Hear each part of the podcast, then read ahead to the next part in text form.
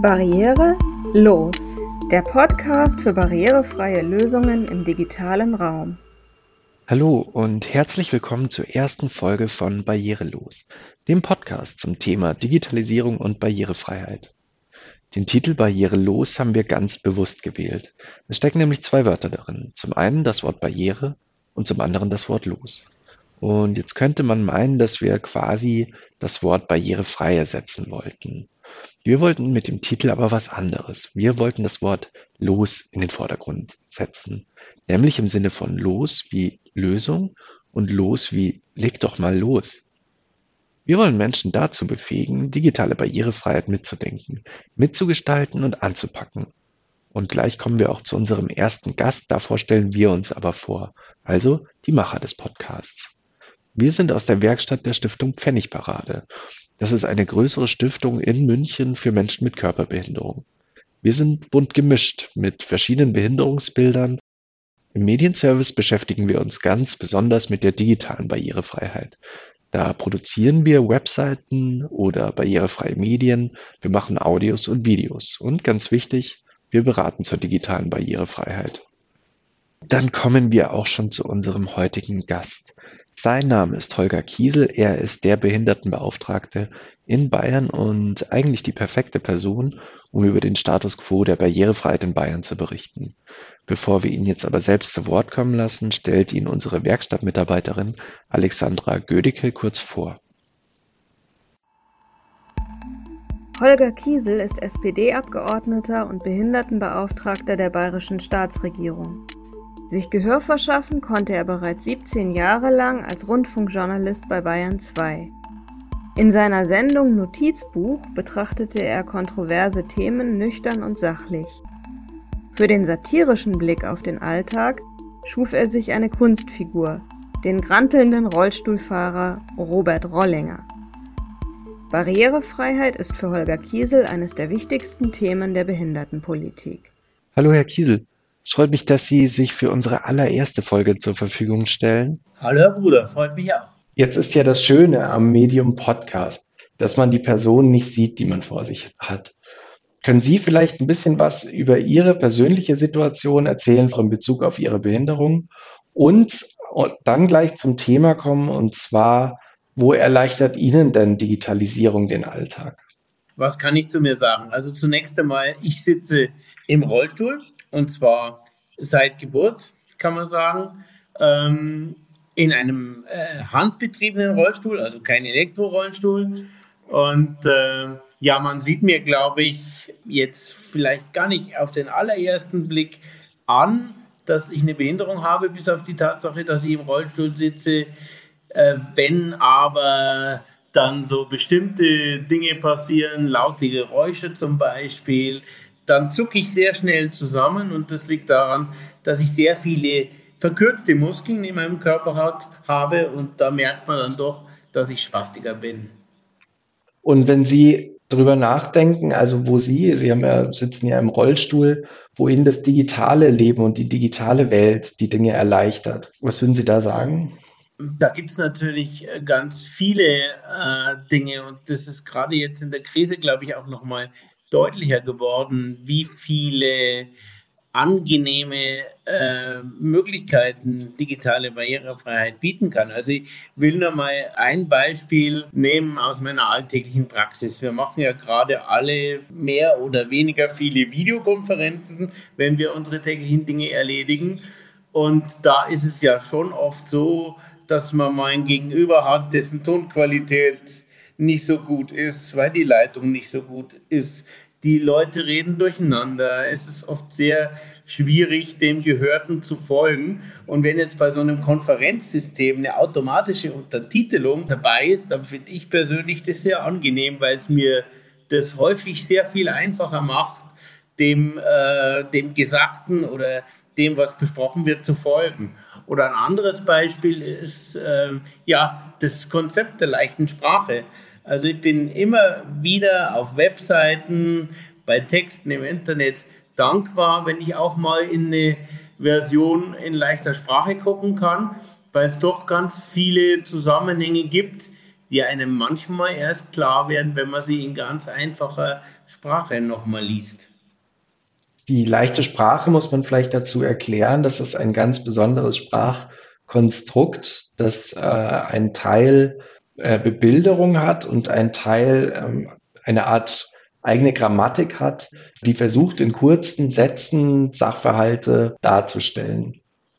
Häufig finde ich bei der leichten Sprache ganz interessant, dass es vor allem für die Macher eine große Abstraktionsleistung ist, diese komplizierten Sachverhalte dann in einfacher Weise darzustellen. Mhm. Und es hilft ganz oft auch der Kommunikation meiner Erfahrung nach, ähm, sich da auch mal selbst Gedanken zu machen, ob man Dinge nicht einfacher ausdrücken kann. Ja, und man kann sich dann auch mal die Frage stellen, finde ich, warum man eigentlich Dinge manchmal so furchtbar kompliziert ausdrückt. Ja, das hat, äh, wir haben uns, glaube ich, in vielen Bereichen auch dran gewöhnt, Dinge kompliziert auszudrücken, um anderen zu beweisen, was wir alles wissen oder was für Wörter wir vielleicht kennen. Ähm, vielleicht auch manchmal, um ein bisschen zu verschleiern, äh, was wir eigentlich wirklich sagen wollen. Und da hilft äh, einfache, leichte Sprache schon ganz viel. Ich persönlich muss auch sagen, um da auch mal kurz auszuholen, ich habe ja auch eine Körperbehinderung. Für mich ist es so, dass mir die Digitalisierung eigentlich im Allgemeinen sehr viele Dinge erleichtert. Ich merke das jetzt auch gerade während Corona, dass ich an vielen Meetings sehr viel einfacher teilnehmen kann, weil ich auch im Elektrorollstuhl sitze. Und normalerweise bräuchte ich jetzt einen Fahrdienst, wenn ich irgendwie zu einem Meeting mit Menschen ähm, zusammensitze, die ganz woanders sind, also vielleicht in Bayern verteilt. Und so kann ich eigentlich ohne Probleme und ohne größeren Aufwand an diesen ganzen Meetings teilnehmen. Das ist eigentlich auch was, was mir für die Zukunft weiterhelfen würde. Das zu mir und jetzt zu Ihnen, Herr Kiesel. Was machen Sie denn in Ihrer Funktion als Behindertenbeauftragter konkret? Also ich würde es mal unterteilen in drei ganz wesentliche Bereiche. Der erste Bereich ist die äh, Beratung der Staatsregierung, also des Ministerpräsidenten und aller bayerischen Ministerien in allen Fragen der Teilhabe, der Inklusion, der Barrierefreiheit, also alles, was Menschen mit Behinderung betrifft. Äh, der zweite Teil ist das Mitwirken an Gesetzesvorhaben. Also alles, äh, was an Gesetzen, Verordnungen und so weiter überarbeitet wird oder neu rauskommt, sollte, sofern es Menschen mit Behinderung betrifft, und das ist fast immer so, auch über meinen Tisch wandern und ich und mein Team, wir können dann unsere Anmerkungen äh, dazu geben, damit äh, neue Gesetze möglichst im Sinne von Menschen mit Behinderung gemacht werden und auch ihre Bedürfnisse angemessen berücksichtigen. Und der dritte Bereich ist, uns erreichen jedes Jahr so etwa 1000 Anfragen von Bürgerinnen und Bürgern mit Behinderung, aber auch von Angehörigen, von Institutionen, Schulen etc., die äh, uns mit ihren Problemen sozusagen, mit ihren Problemen zu uns kommen. Also egal, ob das Probleme mit der Barrierefreiheit sind oder ob es um inklusive Beschulung geht, ob es um Inklusion im Arbeitsleben geht, das alles wird an uns herangetragen und wir versuchen es dann, äh, meistens können wir es nur weitergeben an die zuständigen Stellen, an diejenigen, äh, die sich damit auseinandersetzen und die den Leuten hoffentlich dann weiterhelfen können. Wir haben also so eine Art Vermittlerposition und äh, manchmal können wir auch selber helfen. Äh, ich glaube, das ist eine ganz wichtige Funktion, weil es einfach ähm, ganz viele Menschen mit Behinderung gibt, die aus verschiedensten Gründen oft schon seit Monaten und manchmal sogar seit Jahren in einer ganz verfahrenen Situation sind, weil sich so ein Knäuel an Problemen aufgebaut hat, das nicht, nicht lösen lässt und die wissen sich dann ganz häufig nicht anders zu helfen, als sich an uns zu wenden, sozusagen als, als letzte Hoffnung. Wenn Sie sagen, dass Sie sehr viele Anfragen auch aus der Bevölkerung kriegen, dann hat sich ja da bestimmt in dem Corona-Jahr auch eine ganze Menge getan. Und wenn ich jetzt daran denke, dass ja Homeschooling und Homeoffice jetzt das große Thema sind und alle darüber reden, dann äh, tun sich ja da für Menschen mit Behinderung nochmal ganz andere Fragen auf. Da ist natürlich ganz viel an uns herangetragen worden, weil das natürlich für viele eine ganz, ganz neue Situation war. Also Thema Distanzunterricht, sowohl für die Lehrkräfte als auch für die Menschen mit Behinderung, als auch für ihre Angehörigen.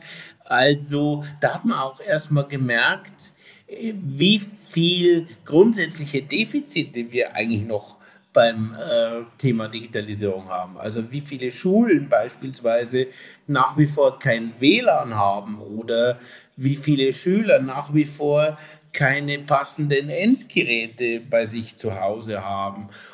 Auch Schulbegleitung war ein großes Thema natürlich, weil am Anfang bei vielen, glaube ich, so der Gedanke herrschte, naja, wenn äh, Distanzunterricht ist, wenn der oder diejenige nicht in die Schule fahren muss, dann braucht er ja auch keine Schulbegleitung, was aber einfach so nicht stimmt, weil viele Menschen mit Behinderung, auch wenn sie zu Hause am Unterricht teilnehmen, natürlich Schulbegleitung brauchen.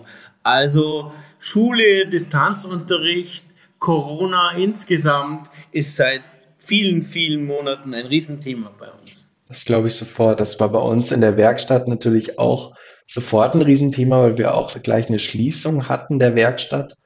Und wir haben da eigentlich einen sehr pragmatischen gefunden, dass wir eigentlich direkt alle über ähm, Messenger eingesammelt haben, alle unsere Werkstattbeschäftigten, weil Messenger Dienste sind, die eigentlich die meisten Menschen mit einer Behinderung bedienen können.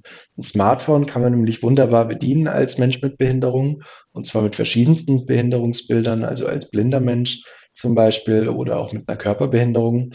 Und da hatten wir dann zu allen Kontakt und dann sind wir später auch zu Sachen wie Microsoft Teams übergegangen. Also man muss da so ein bisschen kreativ denken, um solchen Sachen auch zu begegnen. Jetzt ist das natürlich im öffentlichen Sektor häufig schwierig, weil es Vorgaben gibt. Wünschen Sie sich da manchmal so ein bisschen pragmatischere Lösungen? Ja, auf jeden Fall. Also Pragmatismus ist etwas, was ich mir ohnehin im äh, ganzen Politikbereich öfter wünschen würde, aber auch bei der Digitalisierung. Also Sie haben ja jetzt die Konferenzsysteme angesprochen. Ich glaube, es gibt äh, nach wie vor keins, von dem man wirklich sagen könnte, es ist hundertprozentig barrierefrei. Und da würde ich mir einfach wünschen, dass die Bürokratie bei der Entwicklung und äh, beim äh, ja, beim Vorwärtsbringen neuer Ideen im digitalen Bereich nicht so oft im Weg stehen würde. Jetzt reden wir gerade über den öffentlichen Sektor. Natürlich betrifft Barrierefreiheit auch nicht nur den öffentlichen Sektor, sondern auch ganz viel die Privatwirtschaft. Die Verpflichtung gilt jetzt nur für den öffentlichen Sektor, auch durch eine europäische Richtlinie und durch das ähm, Behindertengleichstellungsgesetz in Deutschland welchen Eindruck haben Sie von der Wirtschaft? Ist dieses Thema Barrierefreiheit und ist es überhaupt in der Gesellschaft schon angekommen, also digitale Barrierefreiheit? Also man muss ja sagen, dass seit der Regierungserklärung äh, 2013, wo Horst Seehofer gesagt hat, dass Bayern bis 2023 im öffentlichen Raum barrierefrei sein soll, dass seitdem schon viel passiert ist. Also es gab ja dann äh, sozusagen dieses Programm Bayern barrierefrei und das gibt es ja immer noch. Da sind sehr viele Themenfelder angegangen worden. Und mein Eindruck ist so, dass dieser Begriff Barrierefreiheit in diesem Zeitraum immer größer geworden ist. Also wir haben angefangen mit der ganz klassischen physischen Barrierefreiheit, also Barrieren für Rollstuhlfahrer und Menschen mit Körperbehinderung. Dann haben wir uns angenähert den Barrieren für Menschen mit Sinnesbehinderungen. Es waren erst die blinden und sehbehinderten Menschen und dann kamen immer mehr auch die Menschen mit Hörbehinderungen dazu.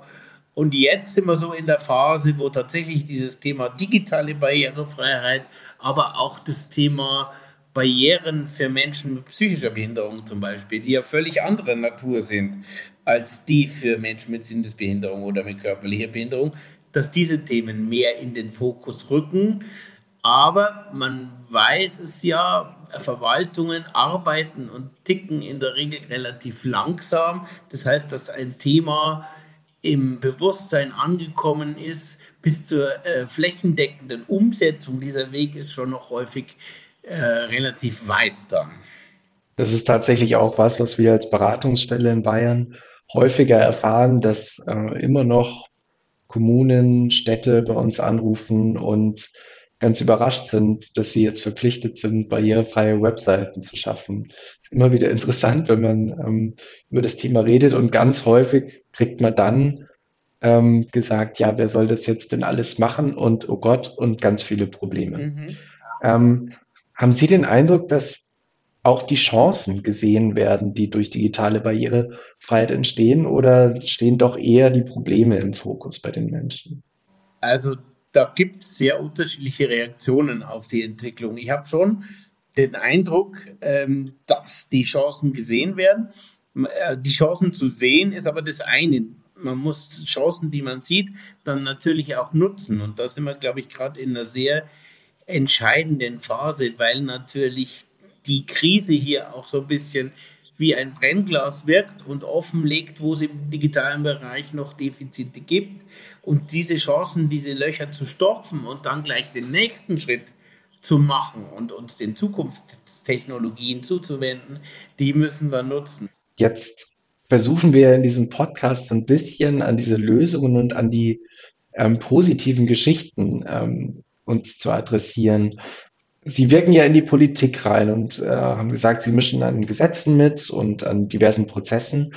Was würden Sie denn sagen? Wo haben Sie denn schon Erfolge feiern können? Was ist denn gut gelaufen in Ihrer Zeit? Also, was ich wirklich sagen kann, das ist ein bisschen aus der Not geboren, aus der Krise geboren. Äh, das ist aber nicht schlimm. Hauptsache ist passiert, ist, dass bestimmte Stichwörter jetzt in der Politik wesentlich öfter fallen was, dies, was den digitalen Bereich betrifft. Also zum Beispiel das Stichwort KI oder ein Stichwort wie Avatare, also wirklich ähm, digitale Zukunftstechnologien auch. Äh, sowas wird deutlich häufiger diskutiert und man versucht wirklich auch die positiven Beispiele, die es schon gibt, um äh, Menschen mit Behinderung mit digitalen Mitteln zu helfen, weiter zu verbreiten, zu sammeln und zu gucken, was könnte denn auch der nächste Schritt möglicherweise sein. Also da hat die Krise und ich hoffe, wir bleiben da dran, schon als so eine Art Beschleuniger gewirkt, Gott sei Dank. Jetzt haben Sie gesagt, Sie leiten eben viele Ihrer Anfragen weiter. Kennen Sie denn dann eigentlich die Beratungsstelle für digitale Barrierefreiheit in Bayern? Haben Sie schon mal Anfragen weitergeleitet an diese Beratungsstelle? Also da haben wir definitiv schon äh, Anfragen weitergeleitet an euch, weil wir euch auch sehr gut kennen. Ich habe äh, in den zwei Jahren mich ganz intensiv auch mit euch und eurer Arbeit auseinandergesetzt. Deswegen machen wir das oft und gerne, wo immer was in dem Bereich kommt, weil ich auch weiß, äh, dass ihr da die passende Expertise habt und dass ihr die Leute da auch ähm, zu den richtigen Lösungen weitervermitteln könnt. Das ist super, dass da schon mal unser Angebot bekannt ist. Und an dieser Stelle würde ich dann gleich auch einen Anruf an die Hörer des Podcasts schicken, dass sie sich gerne auch zu ähm, direkten Beratungen zur digitalen Barrierefreiheit über die Bayerische Architektenkammer an uns wenden können. Wir sind eben Teil des Projektes Bayern Barrierefrei. Äh, dort kann man auf der Webseite von Bayern Barrierefrei sich ähm, einmal grundsätzlich zum Thema digitale Barrierefreiheit informieren und dann eben auch über die Erstberatung direkt auf uns stoßen. Da kann man auch mit ganz konkreten Fragen schon mal an uns rantreten. Also an jeden, der jetzt noch viele Fragezeichen zum Thema digitale Barrierefreiheit hat, gerne immer an uns wenden. Ja, Herr Kiesel, dann war es das auch schon. Das Format ist eher kurz und wir wollten heute einen groben Überblick geben. Was sagen Sie denn zum Abschluss? Weil der Aufhänger eigentlich des, der, des Podcasts war, wie steht es denn um die digitale Barrierefreiheit in Bayern? Also ich glaube, wir sind gerade in einer Phase, wo wir wirklich große Chancen vor uns stehen haben. Und ich würde mir wünschen, ich glaube, es gibt sehr, sehr viele Leute mit wahnsinnig guten digitalen Ideen da draußen, auch Ideen für digitale Barrierefreiheit, mit Lösungen, äh, die Menschen mit Behinderung echt weiterhelfen können und dass man denen noch stärker die Steine aus dem Weg räumt, das wäre mir wirklich ein großes Anliegen, weil dann können wir jetzt äh, gerade wirklich einen großen Schritt vorankommen. Ja, das war sie auch schon, die erste Folge unseres Podcasts. Wenn ihr jetzt selbst Fragen habt zur digitalen Barrierefreiheit, dann schaut doch mal vorbei auf der Webseite der Beratungsstelle zur digitalen Barrierefreiheit. Den Link haben wir euch in die Show Notes gesetzt und da findet ihr auch noch weitere Links zur Sendung. Mir hat's jedenfalls total Spaß gemacht. Vergesst auch nicht, unseren Kanal zu abonnieren und ich hoffe, dass ihr auch nächstes Mal wieder dabei seid.